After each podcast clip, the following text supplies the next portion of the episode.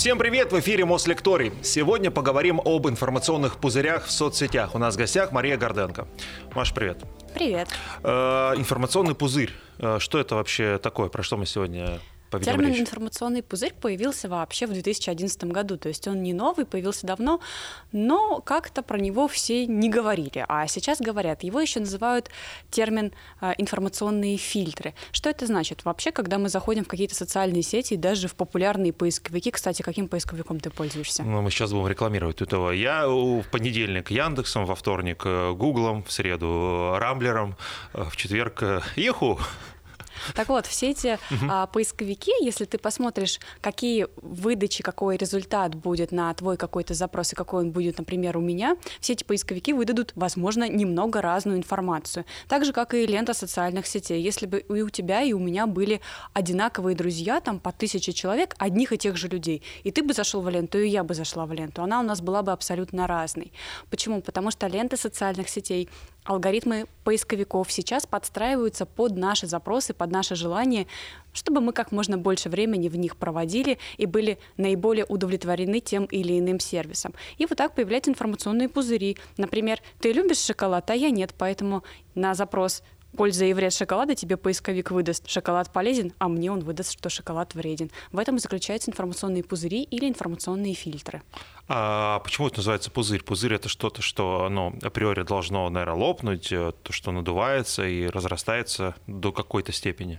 Смотри, тут не зря у термина есть два понятия, да, информационный пузырь или информационный фильтр. Почему пузырь? Потому что человек, попадая вот в этот пузырь информации, он получает ровно ее. Возьмем пример с шоколадом.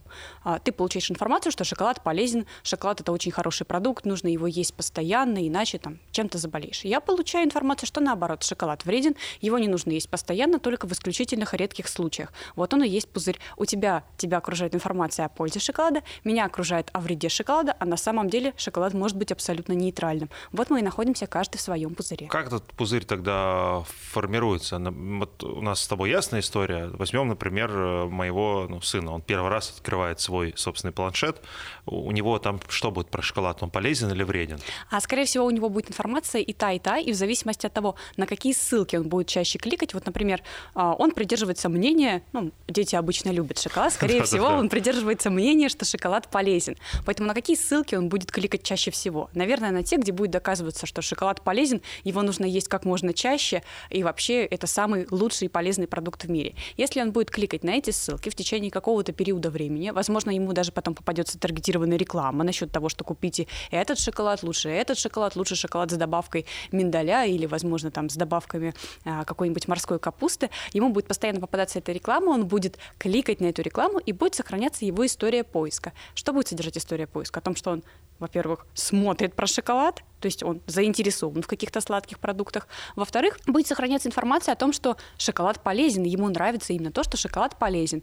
И впоследствии уже в выдаче в поисковике ему будет в основном попадаться информация именно это. А если бы наоборот, он не любил шоколад и постоянно кликал на то, что шоколад вреден, а, ученые доказали вредность шоколада, 10 мифов о пользе шоколада, то тогда у него бы наоборот история поиска формировалась а, таким образом, что он кликает только на то, что шоколад вреден, потом он смотрит, ага, хочу найти что-нибудь про шоколад, и ему в поисковике будет выпадать в основном результат о том, что шоколад вреден. То есть будет фильтроваться та информация, которая потенциально ему нерелевантна. А я могу, имею возможность сегодня как-то этот пузырь лопнуть изнутри и обнулиться вот до состояния э, девственно чистого поиска, скажем так. А это можно сделать, но это очень сложно. Представь, у тебя есть какая-то точка зрения, берем тот же самый шоколад, ты считаешь, что шоколад полезный. Будет ли тебе приятно читать новости о том, что ты всю жизнь думал, что шоколад полезный, его безумно любишь, а тут тебе куча новостей о том, что шоколад вдруг стал вредным. Тебе будет приятно? Э, ну нет, наверное, я имею в виду, что могу я, по крайней мере, в, в теории, да, вот к этому базисным настройкам вернуться а, каким-то ну, образом? Смотри, да, Вообще потенциально можно это сделать, но нужно понимать, что мы люди, которые любят, когда наше мнение подтверждается. То есть, с одной стороны, мы говорим о том, что важно критическое мышление, но мы любим, когда именно нашу точку зрения подтверждают. И если мы убеждены, что шоколад полезен, нам нужно еще тысячу статей о том, что он полезен. Если вдруг мы хотим выбраться, как оттуда выбраться? Ну, во-первых, это пользоваться очисткой истории браузера, очисткой куков, и, возможно, даже стоит заходить в складки с инкогнито, то есть там, где у тебя нет истории поиска поиска. Лучше всего, если ты еще зайдешь через какой-либо анонимный браузер или, возможно, через приложения, которые меняют даже твой VPN, э, твой IP-адрес, потому что в этом случае а, тогда история по IP-адресу, она тоже очищается. И тогда ты получаешь чистую информацию и никакие таргетированные рекламы, никакие поисковики умные, которые смотрят на то, что мы лайкаем, что мы потенциально ищем, они не смогут уже понять, что ты хочешь, и выдадут тебе чистую информацию. Но, возможно, ты будешь недоволен, потому что там будет 50 на 50, что шоколад вреден и полезен. А бывает, что вот этот пузырь э, сбивается, и ты попадаешь э, со своего пузыря в чей-то чужой, и ни с того ни с сего тебе начинает лететь что-то, но для тебя явно неинтересное даже. А, такое может быть, но все эти алгоритмы, а эти алгоритмы существуют и в социальных сетях, и в популярных поисковиках, которыми мы пользуемся. А, мы, конечно же, можем несколько сбить эти настройки. Ну, к примеру, ты любишь электронику, покупаешь постоянно электронику, читаешь про электронику, и тут вдруг э, тебя кто-то попросил посмотреть информацию про тортики ты начал смотреть информацию про тортики, и ты, грубо говоря, попал в чужой пузырь, потому что теперь у тебя весь таргет настроен на тортики, все, что ты смотришь, как-то э, связано со сладким, с тортиками и с прочим. А ты в этом пузыре будешь находиться не очень долго, потому что э, алгоритмы и социальных сетей, и алгоритмы поисковых машин будут понимать, что тебе эта информация не интересна, а как? Ты не ставишь лайки, ты не переходишь по ссылкам, ты не, не кликаешь никуда, ты ничего не покупаешь, нигде не регистрируешься, нигде не проходишь авторизацию на этих сайтах, то быстро они уничтожаются. А как долго этот пузырь формируется? То есть сколько мне нужно? Что, неделю, две недели, три недели про что-то спрашивать интернет, чтобы он меня вот в какой-то пузырь поместил? Угу.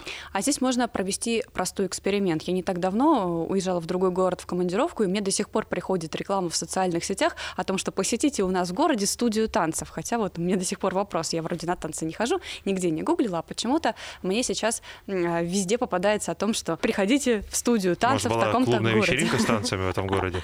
Нет, э, ну вот видно, что настройка происходит более тонкая, достаточно в том числе на основе твоей геопозиции, а, в том числе на основании, может быть, в какие-то заведения ходишь, может быть, ты ходил в кафе, жил в гостинице, и в этой гостинице, например, была какая-то студия танцев, и тебе предлагают в нее настойчиво пойти. А настройка происходит в течение суток, даже меньше. То есть, То есть так, тебе так быстро очень быстро, очень быстро. А если брать социальные сети, может быть, заметил сейчас умные ленты. Умные ленты это когда тебе попадает не первая новость, которая только-только что вышла, а может быть и новость недельной давности, но, скорее всего, которая тебе потенциально интересна. То есть, может быть, там изображен какой-то твой знакомый товарищ, которого ты не знаешь, но, тем не менее, социальная сеть своими алгоритмами поняла, что этот человек тебе знаком. У меня там в основном реклама купальников. Да? Реклама купальников, да. значит, ты очень много ищешь ищу, про них. Ищу купальники, Или, да. может быть, ходишь в бассейн слишком часто. Я так жене и говорю. А, Сейчас, э, когда, напомню, термин этот возник? В 2011 году. Вот с 2011 года у нас что изменилось принципиально? Мне кажется, появилось большое количество персональных гаджетов. То есть в 2011 году был один компьютер дома на всю семью, то сейчас э, у каждого телефон, э, не знаю, умные часы, планшет какой-то под рукой. Э, легче стало вот этому большому брату за нами подглядывать и формировать пузырь? Он больше про нас стал знать? Конечно, безусловно. А, потому что если раньше мы говорим, что был один компьютер в семье, то каждый член семьи, да, и мама, и папа, и дети, все садились за один и тот же компьютер. Один смотрел фильмы, другой что-то читал, а третий, возможно, вообще смотрел про рецепты.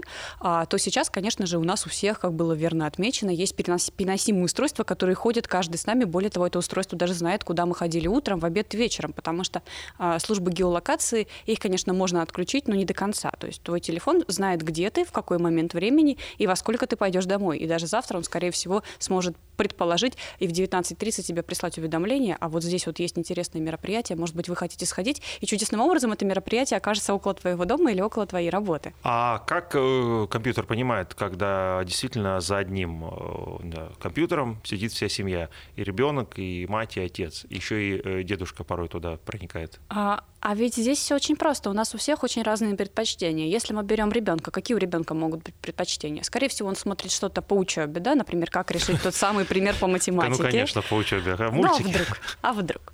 А вдруг ему очень интересно, как решать ту же самую математику, или он хочет найти решение того или иного задания. То есть он смотрит либо что-то связанное с его возрастом, либо, возможно, он смотрит мультики, либо он смотрит фильмы. Даже если он смотрит фильмы, наверное, предпочтения у взрослых людей и у детей по фильмам отличаются. То есть тут можно определить, кто конкретно сейчас находится за компьютером. Если мы берем уже взрослого человека, во-первых, там и запросы будут другие. Явно человек, там, который уже отучился, он не будет спрашивать о том, как решить то или иное логарифмическое уравнение. Да? Скорее всего, это присуще школьнику или студенту. А, плюс, например, а, дети, конечно, есть дети, которые любят готовить, а, любят дома убирать, но какие-то домашние вещи в основном кто ищет? Взрослые люди. Поэтому вот на основании именно этих предпочтений мы можем определить, кто сейчас за компьютером. Также, например, если будет реклама «Купите, пожалуйста, а, шоколад по акции», да, кто на него среагирует, взрослый или ребенок? Наверное, больше ребенок, потому что дети больше любят сладкое, чем взрослые. Но, например, если будет реклама о том, что давайте мы сейчас пойдем в фитнес-клуб на год там, со скидкой, наверное, взрослые отреагируют. То есть так вот и, и выясняется, кто сейчас за компьютером. А, то есть я, условно говоря, какой-то член семьи сел за компьютер, он за какой-то короткий промежуток времени идентифицирует тебя и начинает тебе, соответственно, предлагать что-то. Конечно. А мы где давали на это согласие? Или нас про это никто не спрашивает? Или вот эти все э, галочки, которые мы проставляем, читая, это там все происходит? А, да, мы столько галочек проставили, что на самом деле мы проставили галочки абсолютно уже на все. Более того, я наверняка замечал, что сейчас, когда заходишь на какой-то сайт, э, внизу всплывают уведомления о том, что вы согласны, что мы собираем файлы куки. Вот я э, все время пишу, что я согласен, потому что я вроде как понимаю, что отказаться нельзя, или можно отказаться? На самом деле можно отказаться, если ты ставишь галочку галочку «Да». И, например, на этом сайте заполнял какие-либо формы. Что они могут запоминать? Эти файлы могут запоминать э, IP-адрес, с которого ты заходишь. Если ты заполнял какую-то форму, э, твое имя, даже твой номер телефона, почту, то есть таким образом понимать сразу же, кто перед ними, потому что ну, по почте, по номеру телефона э, найти, что за человек, уже не так сложно, особенно если ты на этом сайте уже регистрировался. А, в том числе там сохраняется твое местоположение, положение, устройство, с которого ты заходишь, компьютер, планшет, э, может быть, телефон или еще что-то. Поэтому определить что за человек по файлам куки будет очень легко. Именно поэтому рекомендуют в какой-то момент времени чистить куки в браузере, то есть всю сохраненную историю. А что будет, если ты от них откажешься? Сайт будет работать точно историю так же. Историю я чищу, куки нет. А, а я слышал, что еще, например, как-то, как бы сказать, чтобы не прорекламировать. Э, сайт э, по покупке билетов, да, например, он э, определяет, э, где ты находишься, какое у тебя устройство, если у тебя дорогая модель телефона, то он тебе может даже дороже билеты покупать, продавать точнее. Я даже проводила эксперимент, потому что мне изначально не верилось в то, что вообще такое возможно, и заходила на различные агрегаторы по покупке билетов с разных телефонов и, в принципе, с разных устройств. Не поверишь, у меня почему-то получился результат крайне противоположный тому, о чем говорят. А, с более дорогих телефонов и ноутбуков у меня почему-то получалась более дешевая цена. Возможно, это просто совпадение, но действительно, если мы начинаем смотреть на всех агрегаторах сейчас, а, как купить билет в какой-то город, то почему-то он уже верно выставляет город отправления. То есть если ты находишься в Москве и хочешь купить билеты в Санкт-Петербург, открываешь сайт по покупке билетов, город отправления уже стоит Москва. Откуда происходит анализ? На основании файлов кубки, на основании IP-адреса, потому что по IP-адресу можно определить локацию, город, а, место, место, где ты находишься. Конечно, если ты зайдешь через всевозможные анонимные устройства, где будешь использовать подмену IP-адреса, ты увидишь, что город будет другой. Ну, такой глобальный пузырь. Я слышал, опять же, что такси, когда ты ставишь точку домой или там из бара вызываешь, то он может тебе тоже делать больше цену. Это же в итоге влияет все на наш э, кошелек, правильно? Вот это а, конечно, но, опять же, очевидно. Вот, например, такси. А, утром, скорее всего, когда мы едем на работу, да, и сильно опаздываем, есть ли у нас выбор не заказывать такси или ехать на метро? Скорее всего, выбора у нас нет. Поэтому мы закажем а, такси, даже если цена будет несколько выше, чем обычно. Хотя мы не можем предположить, на основании чего это было сделано, потому что алгоритм заказа такси, он очень сложный. А в том числе и первоочередное, что учитывается, это количество свободных машин и свободных водителей в этом районе. Иногда бывает, что заказываешь такси, все время оно стоит одну цену, а потом оно стоит в 3-4 раза больше, особенно если дождь или какие-то не очень ну, приятные да, погодные понятно, условия, почему. потому что все водители разъезжаются, и не все хотят ехать, например, по гололеду. Поэтому их просто меньше. И это, наверное, первый фактор, чем э, тот же самая модель телефона или куда ты едешь из бара домой или из дома в бар. А, я правильно понимаю, если мне, э, например, в телефон или в мой компьютер персональный э, начинает э, биться какая-то, ну не знаю, курсы по кулинарии, да, которым явно интересовался, это значит звоночек, надо проверить, не пользуются ли мои домашние моими гаджетами, да? А, в том числе, кстати, потому что если ты никогда не интересовался курсами кулинарии, скорее всего, тебе вряд ли будут их рекомендовать. Как, э, не знаю, компьютер или, правильно сказать, эта система, она собирает о нас информацию? Только лишь то, что мы вбиваем, или у нее есть еще какие-то возможности? Вот говорят, нас подслушивают телефоны или подглядывают уже за нами. А, тут можно дойти до всемирной теории заговора. Кстати, информационные пузыри очень э, чисто с психологической точки зрения настраивают людей на теорию заговора о том, что за ними постоянно следят. И здесь есть разные точки зрения. Давай представим, что твой телефон тебя постоянно слушает, даже вот в текущий момент времени он тебя слушает и записывает всю информацию. У нас на планете уже более 8 миллиардов. Людей, которые имеют постоянный доступ к интернету, да, их примерно там чуть более 50%. То есть берем 4 миллиарда человек, у которого постоянно телефон их подслушивает. Эту информацию уже нужно где-то хранить. А где вот взять сервера на хранение этой информации? Это же огромный объем информации, который мы должны сохранить. Может быть, он слушает только связку слов «хочу купить» и что-то, да, или «надо» и что-то. Есть такие предположения. Потому что я думаю, что же... многие же из нас сталкивались с тем, что ты про что-то говоришь, и раз тебе в контексте Телефон говорит, вот, пожалуйста, всплывает. вот все модели смартфонов, про которые ты говорил, пожалуйста, да. покупай с ценами и прочим. Просто. Э, нет, это не совпадение, действительно такое может быть. А, в наших браузерах включен сейчас голосовой помощник. Они все нас слушают, естественно, потому что мы дали свое согласие на то, что, пожалуйста, помощник слушай нас. И слушая нас, этот голосовой помощник, естественно, делает, ага, делает вывод. Он хочет купить новую модель телефона. Давайте, пожалуйста, ему прорекламируем. Почему? Во-первых, потому что мы увеличим трафик, увеличим чек. Во-вторых, там человек перейдет на тот сайт тоже, да, тот самый поисковик заработает на этом деньги. Ну и мы будем удовлетворены тем, что нам не нужно что-то искать, не нужно было записывать в заметки, что я хочу посмотреть новую модель телефона. Вот за тебя уже проанализировали, выполнили поиск и дали тебе готовое на блюдечке. Ну, хорошо, мы этот э то, то ли существует, что ли нет механизм подслушивания, оставим в стороне, а э, легальные способы, как они еще собирают информацию? А, помимо того, что мы сами вводим, естественно, очень часто наше приложение спрашивает, разрешит ли доступ, например, к геопозиции. А кто-то разрешает, кто-то нет, кто-то оставляет разрешить только при использовании. Это один из вариантов того, где он информацию собирает, что вот в текущий момент времени в 19.03 а, человек находится на такой-то улице, в 19.05 он находится уже здесь в метро, а в 19.30 он, например, приехал домой. И собирается вот такая вот статистика, где каждый день человек находится. Более того, когда мы приходим в магазин, у нас есть всевозможные скидочные карты. Я не знаю, вот если у тебя, но у меня прямо аж целый веер разнообразных скидочных угу. карт. Когда мы покупаем по скидочной карте что-то. Что происходит? Отображается рядом с нашим там, именем, фамилией или с нашим ID покупателя, если мы имя и фамилию не указывали, отображается информация о наших покупках. И потом, в следующий раз, когда ты в этом же магазине покупаешь, у тебя на чеке а, скидка 50% на любимый твой товар. И оказывается, что они угадывают с точностью твой любимый товар на основании тех самых чеков, а, которые мы неосознанно им отдали. Интересно. А тогда, может быть, есть э, совет, и надо ли дать такой совет по поводу того, чтобы когда то в интернете где-то регистрируешься на каких-то не очень важных сайтах. Я сейчас не про госуслуги, да, где э, сложно стать Васей Пупкиным. А там оставлять какие-нибудь э, левые данные. Очень часто есть сайты, где просто просят имя, фамилию, возраст. И иногда я пишу что-то фантастическое. То есть лучше вот их обманывать. Их, а... кого, кого? Лучше или не оставлять э, вот там, где нет обязанности, свои прям персональные данные? А смотря, что ты хочешь от этого сайта, да, если это, например, сайт по покупке э, квартиры, естественно, нужно оставить свои данные, потому угу. что они с тобой свяжутся и предложат тебе какие-то интересующие условия, в том числе ты в любом случае, если покупаешь какую-то такую крупную вещь, э, типа квартиры или машины, тебе в любом случае нужно оставить эти данные. Но если ты покупаешь что-то небольшое, например, решил купить э, фрукты, то, естественно, имя, фамилию и возраст зачем оставлять, если ты решил всего лишь купить яблоки? Я уже, я, я уже оставил, хорошо. А, э, все это делается ради чего? Ради того, чтобы продавать э, нам рекламу?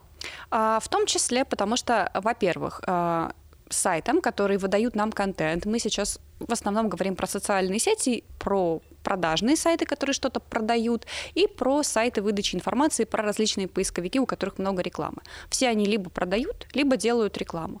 И, к примеру, ты заходишь в поисковик, и если он угадывает твои предпочтения, он знает, что ты любишь определенную марку телефона, он знает, что ты, когда пишешь запрос купить фрукты, он знает, что ты любишь яблоки, и сразу же выдает, что тебе нужно купить яблоки, и выдает ряд магазинов, в которых купить. Тебе же будет приятно. Да. Скорее всего, да, потому что он предугадал. Он предугадал и сказал, ага, вот сразу получите, и мы получаем готовую информацию, нам не нужно думать. Наш мозг хоть и очень умный, но он очень-очень ленивый. И если нам сразу же принесли что-то готовое, что мы хотим, мы, естественно, этим воспользуемся. Кстати, на этой линии вот как раз-таки это все и держится.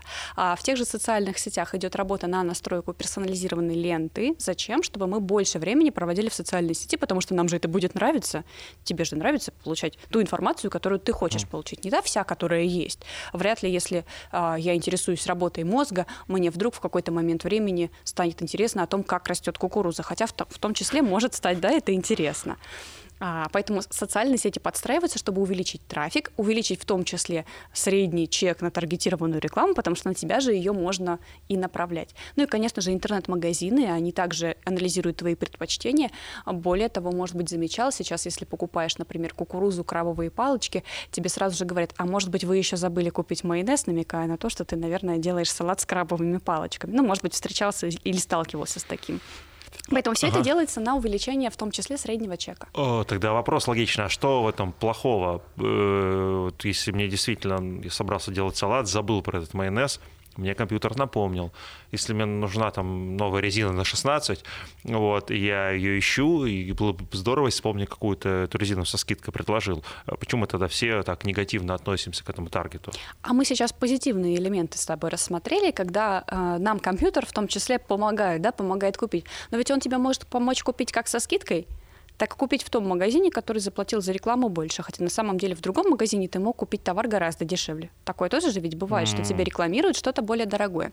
Но не в этом суть. Есть м, разного рода информация, в том числе информация, касающаяся каких-то социальных изменений, политических изменений, всего того, что тебя интересует. И находясь вот в этом информационном пузыре, а, мы получаем так называемые когнитивные искажения, которых очень-очень много. И если мы что-то любим, то, как правило, нам выдается информация подобных взглядах с нами. И несмотря на всю нашу попытку говорить сейчас о критическом мышлении, критическое мышление несколько уходит на второй план, потому что как критически мыслить, если в основном все факты идут за твою позицию? Вот в этом информационном пузыре. И это, конечно, очень большая беда, потому что мы не получаем полноценной информации об, в том числе, устройстве мира. Получается, что мы какие-то положительные хочется понять сейчас моменты этого пузыря, негативные мы понимаем, но в этом же есть наверняка какая-то польза, мы же на это подсаживаемся, потому что нам... Нам это... интересно, да. мы хотим смотреть то, что нам интересно, угу. и если мы любим смотреть мемы, мы их получаем в том количестве, в котором нам нужно, и мы тут же получаем персонализированный контент. Это и полезно, и вредно. Полезно с той точки зрения, что ты начинаешь больше читать. Кстати, есть миф о том, что современные люди читают меньше, чем люди, например, сто лет назад, они больше читали книг. А на самом деле не так. Современные люди читают больше, чем люди, которые жили сто лет назад. Вопрос в том, что читают современные люди. Мы читаем вот такую вот специализированно подобранную информацию под нас, э, которая важна и интересна нам. Не всегда она хорошая, иногда она сопровождена э, всевозможными фейками, и она соответствует нашему мнению. А люди сто лет назад в основном читали книги и газеты, которые не всегда соответствовали их мнению, и они таким образом лучше мыслили критически, чем сейчас мы. Но мы же так выбираем себе, в принципе, круг общения и друзей, мы же тоже стараемся общаться с теми, э, чьи взгляды, ну, условно, разделяем. Конечно. И, и также компьютер с нами общается. Конечно. Если брать, вот, например, про друзей пример, а, то 80% наших друзей по исследованиям психологов, они по взглядам соответствуют тем взглядам, которые у нас на все предметы. А, но если вдруг этот друг как-то оказывается, что он не соответствует нашим взглядам, то, скорее всего, мы с ним перестаем общаться. И то же самое делает лента социальной сети. Если она понимает, что взгляды того или иного человека у вас в друзьях не соотносятся с вашими, его посты почему-то пропадают из вашей ленты.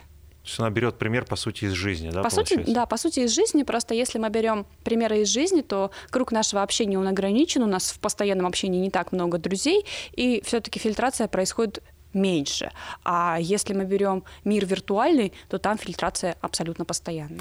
Насколько алгоритмы у разных э, соцсетей, у разных поисковиков э, идентичны? Они выдают какие-то релевантные истории, или это может различаться их поиск кардинально? А, вообще все алгоритмы, которые сейчас используют поисковые машины для поиска, для настройки таргетированной рекламы, они, естественно, секретные, они их не распространяют. То есть какие-то части, да, мы можем знать, как это работает, а, те же самые социальные сети, они не разглашают. Но есть общие черты. В основном они работают схоже, то есть они анализируют пол, возраст, город проживания, твое местоположение, да, они анализируют, и на основе этих факторов выдают примерно одинаковую картину. То есть мы примерно одинаковую картину получим. А, но за счет разницы в алгоритмах, разницы в том, что собирают эти данные. Например, если ты пользуешься одной операционной системой, которая связана с той или иной компанией-производителем, скорее всего, тебе собирается большее количество данных, если ты, например, сидишь на операционной системе, которая с производителем этого устройства не связана. В том числе и на этом это основывается. Просто, э, например, есть несколько видеохостингов, но э, поиск и предпочтение одного мне лично нравится, а вот другие мне подсовывают какую-то ерунду. Они что, еще под меня не успели настроиться, или это они несовершенны а, еще Скорее всего, смотри, они, наверное, под тебя не успели настроиться, потому что если тебе какой-то видеохостинг нравится больше, где ты больше времени проводишь? Скорее всего, именно на нем, и именно там ты угу. больше ищешь роликов, и он уже под тебя подстроился. А если брать два других то так как они тебе изначально не нравятся, может быть, они просто интерфейсом не нравятся, вот для тебя картинка там некрасивая, то ты ими меньше пользуешься, у них есть меньше возможностей тебе понравиться, потому что у них нет истории твоего поиска. Надо их подкормить. Как э, виртуальные, казалось бы, информационные пузыри могут приводить к каким-то реальным э, вот, проблемам здесь, в нашей действительности? Угу. А, здесь очень много проблем, а, связанных с социальными факторами и, возможно, даже политическими факторами, потому что, находясь в информационном пузыре, а, ты очень сильно подвержен влиянию фейковой информации. Если вдруг мы придерживаемся одной точки зрения, и этот информационный пузырь эту точку зрения подкармливает, и вдруг выходит а, какая-либо интересная новость, мы сразу же, если она как-то с нашей точки зрения связана, ей верим, и это приводит к искажению наших мыслей, и в том числе к искажению наших действий в реальном мире. А, я вот вернусь э, к тому, о чем говорил в начале, да что пузырь по ощущениям, он должен куда-то раздуваться. У него есть какие-то пределы вот э, в, в этом отношении? А, смотри, а, насчет предела... Вот может... финансовый пузырь, говорят, лопнет, да, лопаются, а информационный? А, вот смотри, а, по ощущениям, да, вроде как пузырь — это нечто, что надувается, надувается, должно лопнуть. За счет чего информационный пузырь надувается? За счет количества информации, которую мы получаем. А, сейчас, если посмотреть на статистику по тому, сколько, в принципе, в мире генерируется контента, то количество информации у нас каждый год, каждый год вот сколько было, оно удваивается. Э, сейчас эта цифра все уменьшается, уменьшается и уменьшается. Куда девается старая информация в нашем информационном пузыре? То, что ты искал год назад, для социальных сетей, для поисковых машин, для различных маркетплейсов уже не важно. Они берут информацию, которую ты искал там, месяц назад, день назад, два дня назад, неделю назад. То есть он очищается от старой нерелевантной информации. И поэтому нельзя сказать, что он раздувается. Он не раздувается, он остается на примерно своем уровне. А вот сколько должно пройти времени, чтобы у этих алгоритмов произошла вот та самая зачистка? Есть прям какая-то отсечка, не знаю, месяц, два, или она везде по-разному? Везде по-разному. Отсечки не будет. Если ты, например, пользовался чем-то, и потом вдруг решил, уйду я на год вообще из интернета и буду жить только в реальной жизни, через год вернешься, твоя история какая сохранится? Годовалой давности. А я при этом никуда не уходила, и у меня история какой сохранится давности? Уже не годовалая, а, например, месячной давности. Зависит в том числе и от интенсивности пользования социальными сетями, а, поисковиками, маркетплейсами и другими приложениями. То есть чем дальше информация, тем менее она, получается, им интересна. Да, да. А разделяет ли система какую-то суперценную информацию, у которой, скажем так, нет э, срока давности? Такое конечно, конечно. Вот зайдем в ленту какой-либо социальной сети, что мы в ней увидим? А, мы увидим, что мы ищем, мы видим новость пятиминутной давности uh-huh. или, может быть, давности там, недельной. Можем и недельной давности увидеть. Если большинство твоих друзей или лидеров мнений, которым ты придерживаешься, лайкнули этот пост, оставили там комментарий, как-то на него прореагировали, тебе будут эту новость показывать. Поэтому срока давности здесь нет. А получается, что каким-то образом наши возможности в интернете, да, в соцсетях, э, либо в поисковиках, они э, ограничиваются же нашими же предыдущими, скажем так, запросами? они ограничиваются нашим пузырем, э, тем, что мы изначально раньше задали. А еще одно понятие — информационный фон. А что это такое? Вот близко ли это с пузырем или совсем другое? А информационный фон — это все то, что нас окружает. Да? Мы живем а, в определенном районе, мы живем в определенном городе, городе, и то, что происходит в этом городе, нам гораздо интереснее, чем то, что происходит в каком-то другом городе. Например, здесь у нас в районе потерялся котенок или котенок сидит на дереве. Для меня это будет более интересная информация, а, чем, например, а, там, в каком-то зоопарке родился очень редкий вид э, пингвинов, да, они вылупились. Это будет более интересно, хотя то событие более значимо, да, с точки зрения и мира, и того города, и в целом, наверное, это более значимо, чем котенок сидит на дереве. Но вот информация о том, что мы в городе находимся таком-то, и у нас котенок на дереве, нужно его спасти, мне будет более важна, потому что я его вижу,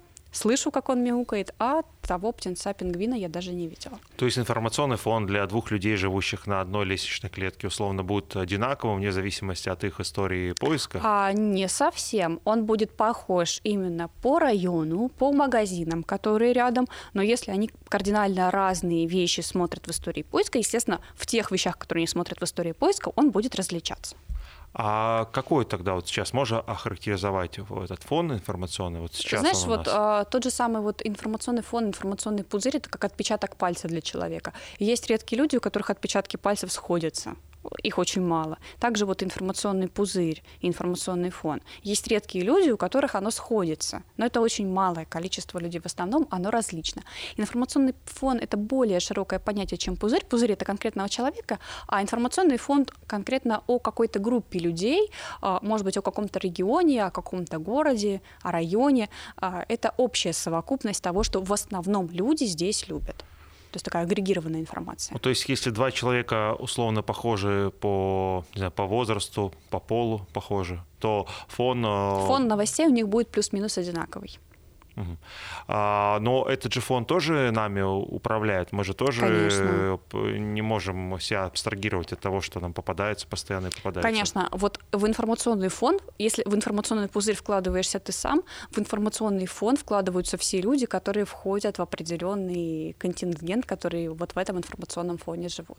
И нам его могут навязывать, получается? А, в том числе негодяи какие-нибудь.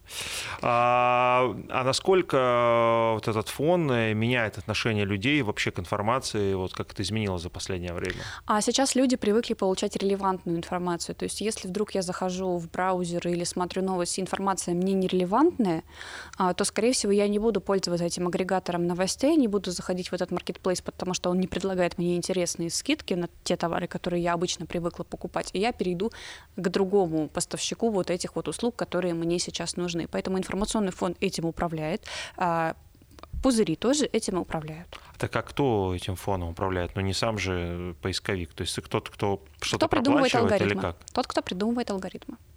А, но они строятся, эти алгоритмы, а, их движение влево или вправо исключительно какое-то материальное, кто заплатит за тот или иной продукт, Потому что программист, который придумал алгоритм, ему вообще какая разница? А, программист, который придумал этот алгоритм, он, в принципе, не знает, о чем там будет. Да? Э, во-первых, люди заказывают рекламу, и частенько, если мы берем уже, давай к маркетплейсам перейдем, mm-hmm. здесь более актуально.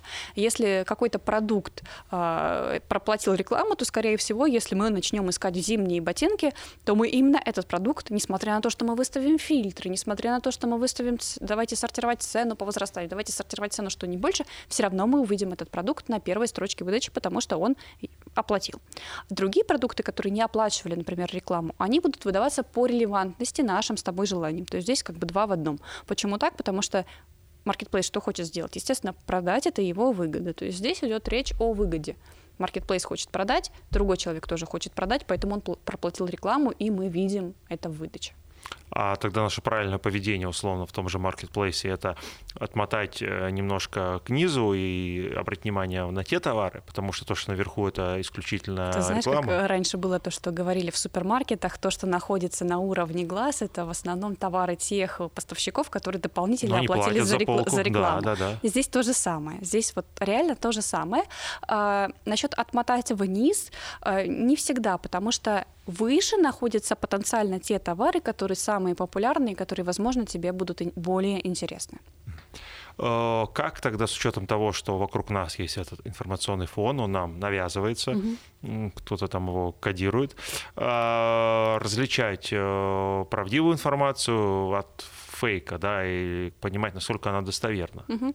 А сейчас существует э, множество техник э, критического мышления, да, проверки информации. Во-первых, можно изучить эти техники, посмотреть о том, правда это или неправда, а также стоит всегда задумываться, если мы видим какую-то информацию, которая совпадает с моей точкой зрения, а она нам нравится, потому что она совпадает с моей точкой зрения или потому что там все четко написано.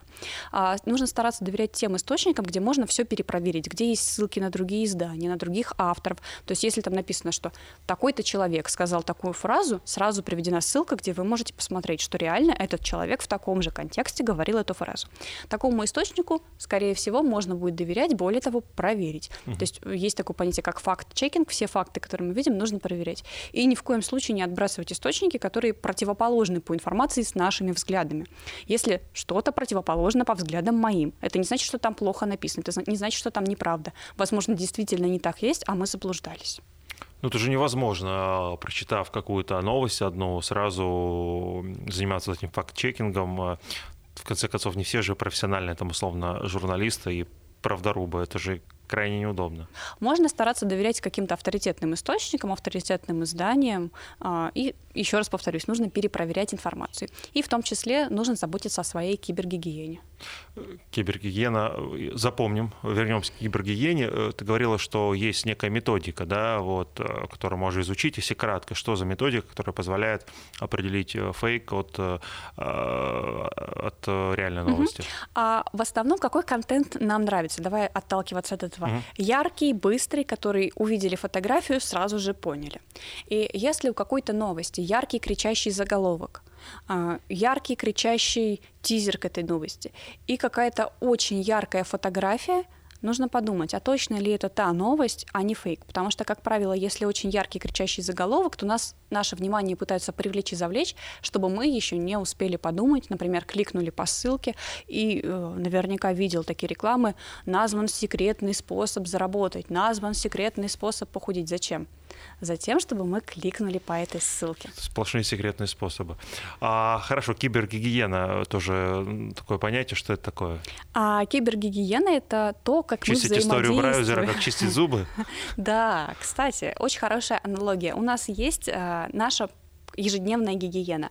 Мы моем руки, как мы пришли домой. А, мы моем руки перед едой или перед тем, как начинаем что-то готовить. Мы чистим зубы дважды в день и после еды либо пользуемся ополаскивателем, либо также чистим зубы. Соблюдаем определенные правила гигиены и ухода за нашим организмом. И вот киберпространство тоже нуждается в таком вот уходе. Во-первых, нужно чистить историю браузера, да, чистить файлы куки, смотреть, куда мы заходим и на какие сайты, потому что не все сайты хорошие. Мы все знаем, что есть мошеннические сайты, сайты, которые крадут данные карт, которые крадут наши персональные данные. Ни в коем случае никому не сообщать а, какие-то цифры, там, три цифры на ну обороте карты, да, или код из СМС, который вам пришел. Нет, этого ничего сообщать не нужно. Это есть те правила кибергигиены, которыми нужно пользоваться. Более того, если вдруг мы захотели обмануть какой-то алгоритм выдачи, а, ну, во-первых, мы, мы все почистили, а во-вторых, можно попытаться пооткрывать новости, полайкать те статьи, а, почитать их, сделать вид, что почитали, которые противоположны нашему мнению. Тогда на какое-то время в выдаче будут э, миксоваться новости и те, которые нам нравятся, и те, которые нам не нравятся. Ну, это же не из э, плохих намерений все делается, да, вот нам подсовывается какая-то информация. Это просто так что получается так удобнее нам в итоге. А, смотри, вот а, один еще да, большой минус информационного Нет какого-то условно большого монстра, который над всем этим сидит и говорит, сейчас я промою тебе мозг. Вот это просто мы сами э, вроде как этому рады. А, смотри, да, большой минус информационного пузыря еще и в том, что мы сразу же начинаем быть подверженными тому, что есть какая-то теория заговора, есть тот, кто определенную нам информацию mm-hmm. пытается преподнести. Это все вот, кстати, информационный пузырь, потому что находясь в разных информационных пузырях, вот ты считаешь, что шоколад полезен, я считаю, что шоколад вреден, я тебе говорю, вот же ты начитался неправильной информации, а тебе вот условно в мозг преподнесли ту информацию про пользу шоколада, а ты мне говоришь наоборот. Нет, это ты все не права, ты неправильно понимаешь. Вот эта вселенская теория заговора, тебе сказали, что шоколад вреден. Поэтому да, это вот именно так работает. из-за того, что у нас у каждого свой пузырь, и а, так как сейчас стало много доступной информации, мы эту информацию много где можем почерпнуть и почитать, наши информационные пузыри стали сильно различаться, чем у людей там 100-200 лет назад, потому что они читали одинаковые новости, одинаковые газеты, а, слушали одних и тех же людей, и у них был фон по книгам тоже одинаковый. А сейчас у нас у каждого появился такой свой персональный, грубо говоря, выход в интернет, несмотря на то, что он глобальный, да, и все такое, но выдача и настройки, выдача информации, она у нас персональная. И считай, что у тебя свой персональный интернет, который отличается от моего. А, если говорить еще про соцсети, то чему сегодня точно нельзя и не надо верить в этих соцсетях? А, ярким кричащим заголовком, ярким кричащим видео. И если вдруг мы видим что-то, касающееся нашего здоровья, попробуйте новый способ похудеть или новый способ вылечиться от всего того, что только можно, не надо этому верить, нужно прочитать, осмыслить и в любом случае проконсультироваться с врачом, потому что очень много в последнее время, в последние десятилетия случаев врачебных, когда люди насмотрелись в социальных сетях чего-то и начали экспериментировать на себе. Ну, получается, как будто бы у чего-то действительно кричащего, яркого и нового, полезного нету шансов при таком раскладе? А, на самом деле шансы есть, но это новое, яркое, кричащее, как правило, не будет себя позиционировать и пытаться сделать какой-то фейк или красивую картинку. Оно будет рассказывать о себе так, как есть. Конечно, есть классные, крутые продукты, они тоже яркие, кричащие, но мы о них и дольше будем получать информацию, чем, например, о карликовых жирафах. А, тогда какая может быть глобальная рекомендация, где сегодня нам получать, черпать информацию, чтобы она была правдивые, давайте так скажу. А из официальных источников, где уже за нас кто-то проверил, посмотрел информацию, помните, что все равно могут быть ошибки, потому что проверяют информацию либо люди, либо специализированные алгоритмы, и могут быть отклонения. Проверять эту информацию, то есть если вдруг мы увидели, что пить воду вредно, подумать, пить воду вредно, наверное, это что-то не то случилось, может быть, хотели написать полезно, и проверить в других источниках, в том числе в этой новости, проверить, какие были источники. А, я же так понимаю... Как говорится, доверяй, но проверяй. Да, думающим нужно быть человеком, да. несмотря на развитие технологий. А я же правильно понимаю, что есть какую-то статью, какой-то материал в интернете много людей посмотрело, там пролайкало, переслало друг другу, э, и там какой-то бред написан, то она же становится более популярной, эта статья, Конечно. и она потом попадается следующим, вот так Конечно. это как ком нарастает, mm-hmm. да? А, да, абсолютно верно. Кстати, здесь тоже есть забавный факт. Как ты думаешь, так, на вскидку, сколько именно действительно правдивой и фейковой информации в интернете есть? Ну, в процентах, половина, 50 на 50. Ну, когда так спрашивают, я думаю, что надо говорить, что правдивой 10%. Ну, примерно треть. Вот сейчас а. по разным подсчетам примерно треть, и вот не так давно а, многие люди говорили, давайте остановим обучение нейросетей. А, все тоже, опять-таки, подумали про вселенскую теорию заговора, но одна из основных причин, потому что когда обучают нейросети, очень сложно отделить, на чем ее обучать. Нужно же на правдивой информации mm-hmm. обучать, а очень много попадается либо ложной, либо противоречивой. И поэтому сейчас изучают и думают, как эти алгоритмы сделать так, чтобы они могли отделять ложную от противоречивой и от правдивой. То есть, получается, нейросеть, она учится изначально на ложной информации, потом нам делает Может выдавать, может выдавать ложные результаты, и уже такие случаи есть, они известны. Ну а им же и не предъявить, э, казалось бы, да, если какому-то изданию, там, средству массовой информации, ну, можно хотя бы теоретически да, что-то предъявить, то нейросети какой спрос, да? А, именно поэтому нейросети в ближайшем будущем мир не захватят. Захватят? Не захватят. Э, нет. Ну, просто потому что мы не можем им в полной мере доверять и доверять абсолютно все процессы. Мы все равно доверяем, но перепроверяем. А, в теории может э, быть интернет вот без э, пузырей? То есть, если какой-то идеалистический мир мы представим, да? Или... Это, наверное, интернет э, начала нулевых 90-х. А, когда мы заходили в интернет, у нас была абсолютно разная информация. Мы вводили слово «шоколад» или «яблоко», и нам говорили, найдено 5 запросов, найдено 6 результатов по слову «шоколад». И тогда, естественно, тебе выводились все, ты их все мог прочитать, посмотреть, тогда не было никаких алгоритмов. поиск был чисто по слову. Более того, если брать первые-первые поисковики, там даже э, была особенность, в каком падеже ты ставишь слово шоколад, шоколада, шокол... шоколадки и так далее. То есть писал шоколадки, выдавалось только там, где есть слово шоколадки. Сейчас, конечно, такого уже нет. Раньше это было. Э, а к этому теоретически можно вернуться или нет в никакого смысла? А, а в этом уже нет смысла, потому что если мы к этому вернемся, если раньше, я говорю, было там 10 результатов да, по запросу шоколад, яблоко, сейчас уже будет ну, давай на вскидку возьмем несколько миллиардов. Мы же не сможем с тобой просмотреть, поэтому нужно выдавать наиболее релевантные нам, наиболее релевантные месту, где мы живем, новости. Такое, кстати, иногда бывает, когда в поиске что-то вбиваешь, а там ноль. Это, видимо, еще просто сюда... Э, а, видимо, об этом просто еще нет информации, хотя вот я такого не встречала. Интересно, о чем это Я смотришь? потом расскажу историю, она не для зрителей. Так, ну, вроде бы мы все обсудили, вот, э, наши разные инфопузыри. Придем домой, э, это я обращаюсь ко всем нашим зрителям, почистим куки, историю поиска и что еще третье было? Историю браузера. Историю браузера. В общем, снесите всю систему к чертям и переустановите, так будет надежней. А вот. еще поменяйте компьютер. Да, и помните, да, что ярким, броским заголовком ну, верить э, нельзя, нужно, по крайней мере, все перепроверять. А, спасибо большое за общение, за этот рассказ. Вот, э, надеюсь, э, наша информационная гигиена у всех после этого улучшится.